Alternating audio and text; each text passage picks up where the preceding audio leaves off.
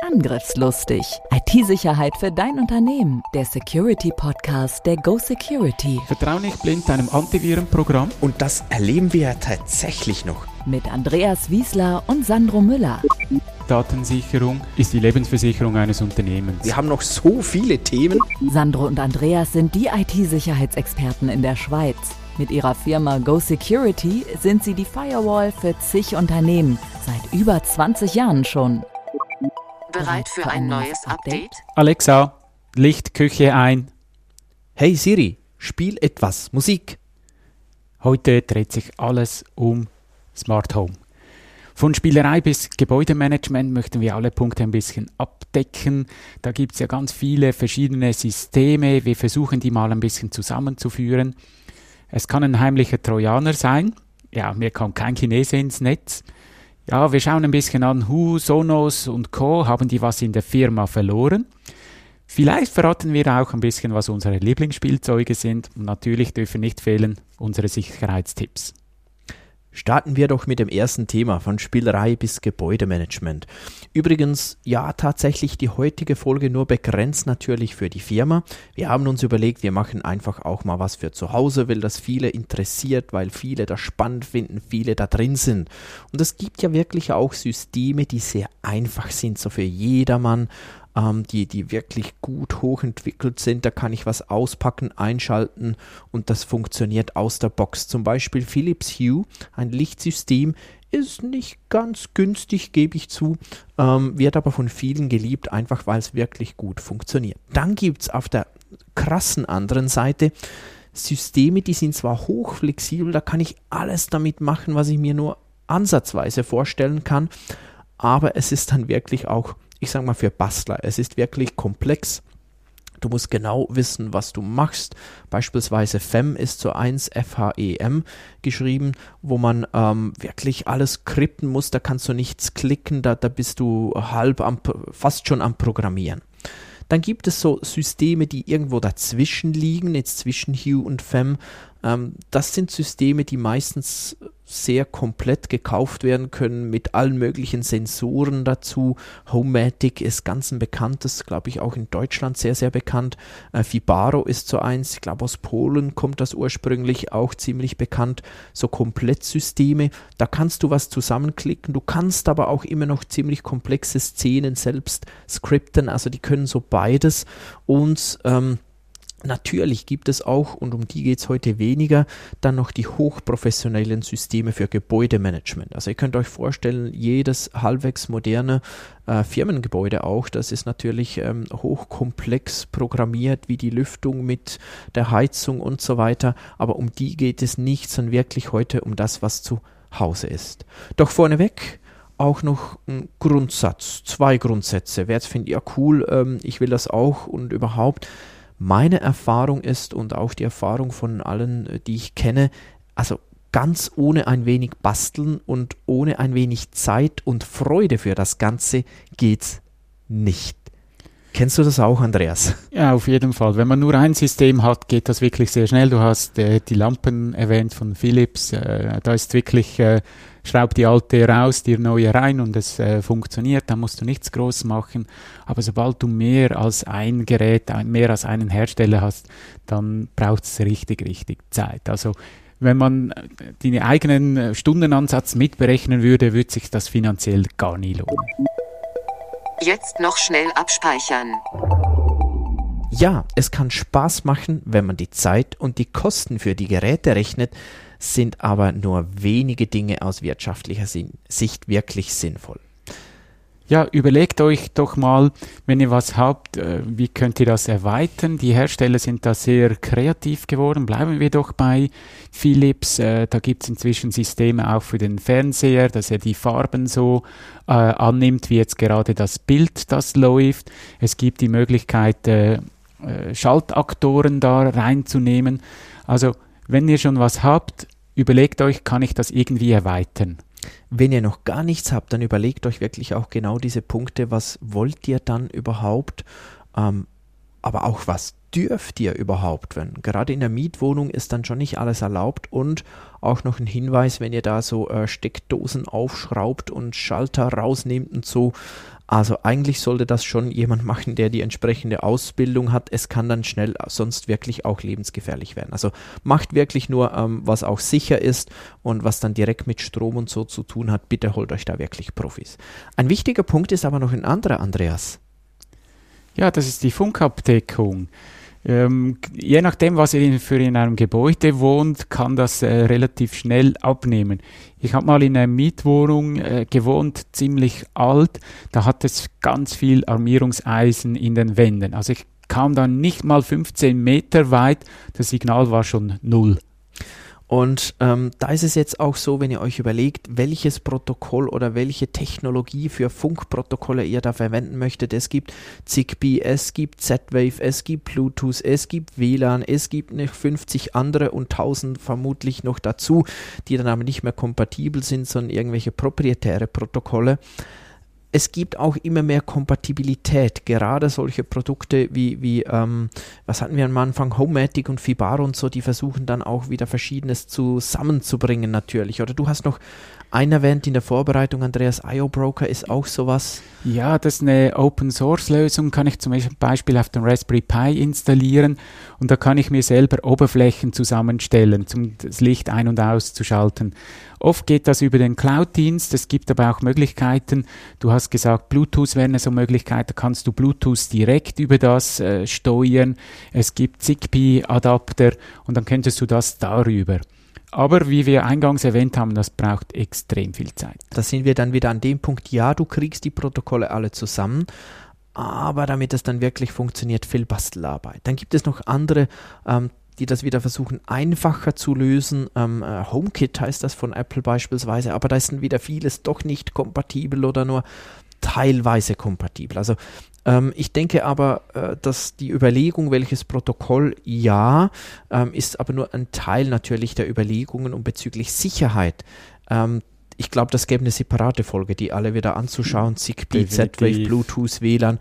Das lassen wir an dieser Stelle mal sein. Ich glaube, ganz wichtig ist, dass die Komponenten, und da kommen wir dann auch nochmal separat kurz drauf, auch wirklich Updates kriegen.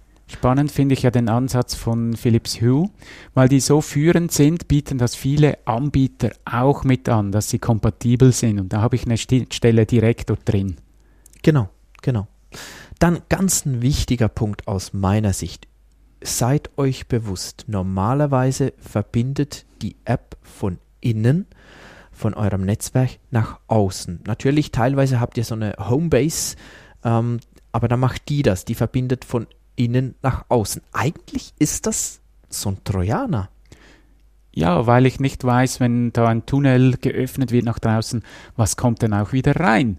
Normalerweise habe ich eine Firewall, da haben wir einen Podcast dazu gemacht, da kommt vom Internet her nichts zu mir rein, also ich bin eigentlich sicher. Und jetzt mache ich ein Loch rein. Und jetzt machst du Philips Hue und du machst Vibaro und du machst noch ähm, eine, eine Alexa und keine Ahnung was alles. Ich meine, da baust du ganz schöne Löcher eigentlich in deine Infrastruktur. Findest ja. du nicht auch? Auf jeden Fall. Und eben, da das äh, verschlüsselte Verbindungen sind, weiß ich auch nicht, was da durchgeht. Häufig kommt die Empfehlung, dass äh, für genau solche Dinge soll man ein eigenes Netz machen. So, jetzt sind wir aber an einem Punkt, da ähm, geht es nochmal um Basteln und so, wo ich etwas anderes auch wieder wissen muss, weil so, wenn ich ein eigenes Netz dafür noch machen muss, naja, gut, auf der anderen Seite, wer so weit geht und bastelt, der kriegt das sicher auch noch hin. Allerdings ja, du wolltest was sagen, Andreas. Ja, genau. Eben gerade mit dem eigenen Netzwerk. Viele Wireless Access Points ermöglichen ja, dass ich eine zweite, einen zweiten Netzwerknamen, SSID, äh, verteilen kann. Nützt nur so weit, wenn ich dann nachher auch ein eigenes Netzwerk hinten dran fahre. Also es ist nicht mit dem eigenen Netz getan. Also das muss man sich dann schon überlegen. Und wenn es dann in einem eigenen Netz ist, wie steuere ich dann das auch? Wie das kann ich das wieder konfigurieren? Genau, das Handy muss ja dann auch wieder in dieses Netz oder zumindest reinkommen und, und der Computer auch wieder, der PC. Und also es ist, ähm, ich sag mal, es, ja, es ist gut, das zu machen aus Sicht der Sicherheit. Ja, jetzt kommt aber noch eine weitere Komponente dazu. Mal unter uns, wie viele Geräte hast du dann überhaupt noch in dem nennen wir es mal, normalen Computernetz gegenüber diesem Smart Home Netz. Weil der, der, der TV mussten da auch rein und die Musikanlage auch und, und das Homematic auch und das U auch und die Alexa auch Und ähm, ja, eben das Handy muss ja auch fast, sonst kannst du das nicht mehr steuern.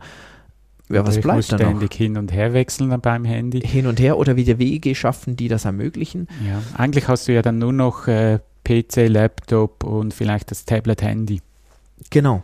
Oder eben du, du bringst diese Geräte dann auch da rein und also ja, es ist eine gute Idee. Überlegt euch aber, bevor ihr den Riesenaufwand treibt, um das aufzubauen, ob das in eurem konkreten Fall überhaupt Sinn macht oder nicht. Jetzt noch schnell abspeichern. Einen Tipp möchten wir euch noch mitgeben. All die Geräte, die kommen ausgeliefert schon mit einem Kennwort, ein sogenanntes Standardpasswort. Viele kennen vielleicht 1, 2, 3, 4, 5, ist gar nicht mal so abwegig oder das äh, Benutzername ist Admin, das Kennwort ist auch Admin. Ändert es auf jeden Fall. Im Internet gibt es Listen von diesen Standardpasswörtern. Wenn ihr das nicht macht und das kommuniziert eben gegen außen, müsst ihr dann nicht verwundert sein, wenn mitten in der Nacht das Licht angeht.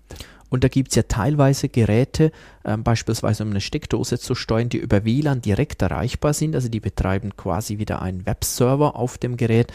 Und da hat jedes einzelne, äh, jeder einzelne Sensor oder jeder einzelne Aktor hat dann tatsächlich wieder so ein Standardpasswort. Also da müsst ihr wirklich fleißig sein. Ja, ein Produkt da vielleicht, du hast die Steckdose erwähnt, ist der Shelly. Der Shelly macht einen eigenen Access Point. Über den konfigurierst du ihn dann und dann musst du es unbedingt in ein anderes Netz reintun. Sehr, sehr wichtig, ja. Ja. Und wirklich diese Passwörter ändern, ändern, ändern. Wie siehst du, wie stehst du eigentlich dazu? Ja, also jetzt habe ich so eine, ich weiß nicht, Sonos oder Alexa oder irgendwas zu Hause. Jetzt finde ich eigentlich, das wäre doch auch noch cool in der Firma. Ja, den Wunsch kann ich natürlich verstehen. Es ist schon sehr einfach. Ich muss nicht den PC einschalten oder sonst irgendein Tablet in die Finger nehmen, um das Licht einzuschalten. Ich kann einfach rufen, Alexa, Lichtküche aus. Für diejenigen, wo es noch brennt. ist natürlich schon sehr edel. Aber sowas einfach in die Firma reinzustellen, lasst das. Sehe ich auch so. Macht das bitte nicht, weil es heißt ja Smart Home und die meisten, gut, es gibt jetzt solche, die sagen, ja, mein Home ist eigentlich mein Büro, ich wohne da quasi. Ähm, okay, aber das ist nicht gemeint. Nee, also wirklich, das gehör, gehört nach Hause und das gehört nicht ins Büro. Wenn ihr trotzdem das unbedingt machen möchtet und der Meinung sind, es geht nicht anders, dann beachtet bitte wieder ein paar Punkte. In der Firma wirklich ganz klar, das muss zwingend ein eigenes Netz sein, das muss komplett getrennt sein vom Rest. Das finde ich dort dann wirklich extrem wichtig. Ihr dürft das auf keinen Fall alleine machen. Ihr dürft nicht einfach ein Gerät kaufen, ans Netzwerk hängen. Vermutlich wird es gleich laufen, gerade wenn es auch mit der Cloud kommuniziert, aber ihr öffnet da eine Türe ins Firmennetzwerk. Ja, sehe ich wirklich auch so. Also macht das bitte nicht, wenn unbedingt, dann zwingend in einem eigenen Netz. Ach ja, und übrigens, was ihr euch vielleicht dann auch überlegen müsst, wie ist denn das so äh, mit Lizenzen, weil jetzt plötzlich ähm, die ganze Firma beschallt mit irgendeiner, äh, keine, keine, Ahnung, Alexa oder ähm, HomePod oder sowas. Wie sieht das überhaupt aus? Dürft ihr das überhaupt? Also äh, auch Kameras sind wirklich sehr, sehr, sehr heikel, datenschutztechnisch. Ja, ich darf da nicht einfach alles filmen. Ähm, da gibt es immer noch die Privatsphäre, die es zu schützen gilt. Ich darf da nicht einfach öffentlichen Raum mit äh, filmen. Auch Filmen am Arbeitsplatz ist ja nur sehr, sehr, sehr begrenzt möglich und erlaubt. Also holt euch da juristischen Rat, bevor ihr sowas macht. Ja, und jetzt sind wir an dem Punkt, wenn ihr euch juristischen Rat für sowas ähm, holt, dann ist das dann teurer als das ganze System. Also überlegt euch wirklich, braucht ihr denn das zwingend oder können wir das auch weglassen in der Firma, meine ich jetzt. Komm, lass uns noch über Sicherheit sprechen. Ja, ein großes Thema ist äh, natürlich die Mikrofone und Kameras. Ich weiß ja auch nicht, äh, wann laufen die.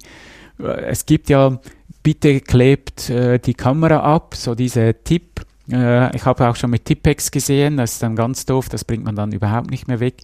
Ich denke, schlimmer als die Kamera ist das Mikrofon, weil da sehe ich überhaupt nicht, ist es eingeschaltet oder nicht.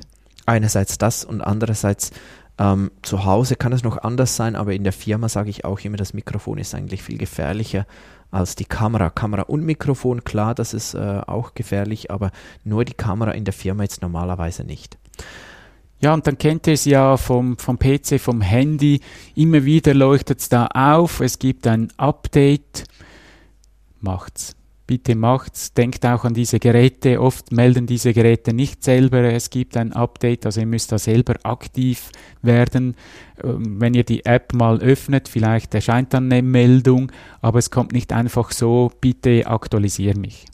Unbedingt und hier hilft es auch wieder seriöse Anbieter von solchen Systemen zu wählen. Wenn ihr mit den günstigsten Komponenten von irgendwelchen Fernost-Webshops äh, äh was zusammenbastelt, müsst ihr euch nicht wundern, wenn das wirklich von der Qualität her schlecht ist, auch von der Softwarequalität her, von der Sicherheit her sehr schlecht ist und ähm, von Updates müssen wir schon gar nicht sprechen. Also hier lohnt es sich auch wirklich ähm, vertrauenswürdige, sage ich mal, Hersteller aus verschiedenen äh, Überlegungen zu nehmen. Einmal, weil die hoffentlich auch äh, über eine lange Zeit Patches anbieten. Mein, wie lange wollt mhm. ihr überhaupt so ein Smart Home einsetzen? Meistens sind das fünf, acht Jahre, vielleicht mal zehn, gut zehn sind viel.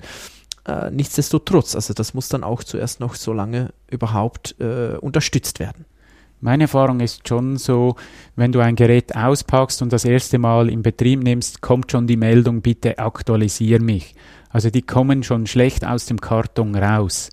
Und wenn du dann einen chinesischen Anbieter hast, der nur verkauft, aber nichts mehr pflegt, dann seid ihr wirklich da auf verlorenem Posten. Absolut. Wir haben schon darauf hingewiesen, alle Passwörter zu ändern, Standardpasswörter. Natürlich ist es auch wichtig, wenn du sagst, ich habe alles geändert auf 1, 2, 3, 4. Nee, das ist nicht die Idee. Bitte verwendet sichere Passwörter.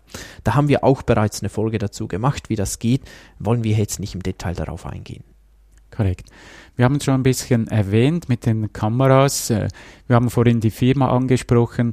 Das gilt natürlich auch zu Hause. Ihr dürft da nicht die, die Putzfrau filmen oder wenn ihr Besuch habt, einfach alles filmen. Auch so Türklingeln, äh, die dann filmen, wer draußen ist äh, oder noch schlimmer, wer draußen vorbeigeht. Das dürft ihr nicht einfach denkt auch dran, äh, wenn ihr so eine Kamera habt, was ist mit den Kindern? Auch Kinder haben eine Privatsphäre, da dürft ihr auch nicht einfach alles mitfilmen. Finde ich auch ganz wichtig. Schreib dir das auf die Festplatte. Ja, und damit kommen wir bereits wieder zum Fazit. Mach dir zuerst ein paar Gedanken über die Anforderungen, was willst du, was brauchst du. Mach Updates von deinen Komponenten. Überleg dir, was will ich überhaupt in mein Netzwerk reinlassen. Und hier haben ganz klar Markenprodukte von No-Names, von chinesischen Herstellern klare Vorteile. Kameras. Haltet den Datenschutz unbedingt ein, überlegt euch ein bisschen was zum Thema Datenschutz und überlegt euch, was möchtet ihr überhaupt in der Cloud haben. Ja, und für die Firma gilt grundsätzlich keine Smart Home-Produkte. Wenn, dann in einem eigenen Netz, klärt die juristisch ab, äh, was es von Lizenzen benötigt, was ihr überhaupt machen dürft. Hey Siri, du kannst die Musik jetzt wieder ausschalten. Ja, das war's schon wieder mit diesem Podcast mal zu einem anderen Thema, mal zu etwas, das euch zu Hause betrifft. Vielen Dank fürs Zuhören. Bitte abonniert den Kanal, bewertet uns mit ganz vielen Sternen, zumindest wenn es euch gefällt. Sonst sagt uns in den Kommentaren, wenn ihr Fragen habt, nutzt das, folgt dem Hashtag Angriffslustig auf LinkedIn, dann kriegt ihr alles mit. Vielen Dank, macht's gut. Tschüss. Tschüss. Angriffslustig IT-Sicherheit für dein Unternehmen. Der Security Podcast der Go Security. Wie schütze ich mich vor Cyberkriminellen? Welche Passwörter sind sicher? Und was kann passieren, wenn ich gehackt werde? Bleib dran, abonniere jetzt den Podcast. Mehr Antworten gibt es in den nächsten Folgen mit Andreas Wiesler und Sandro Müller. Weitere Updates und Tipps auf gosecurity.ch.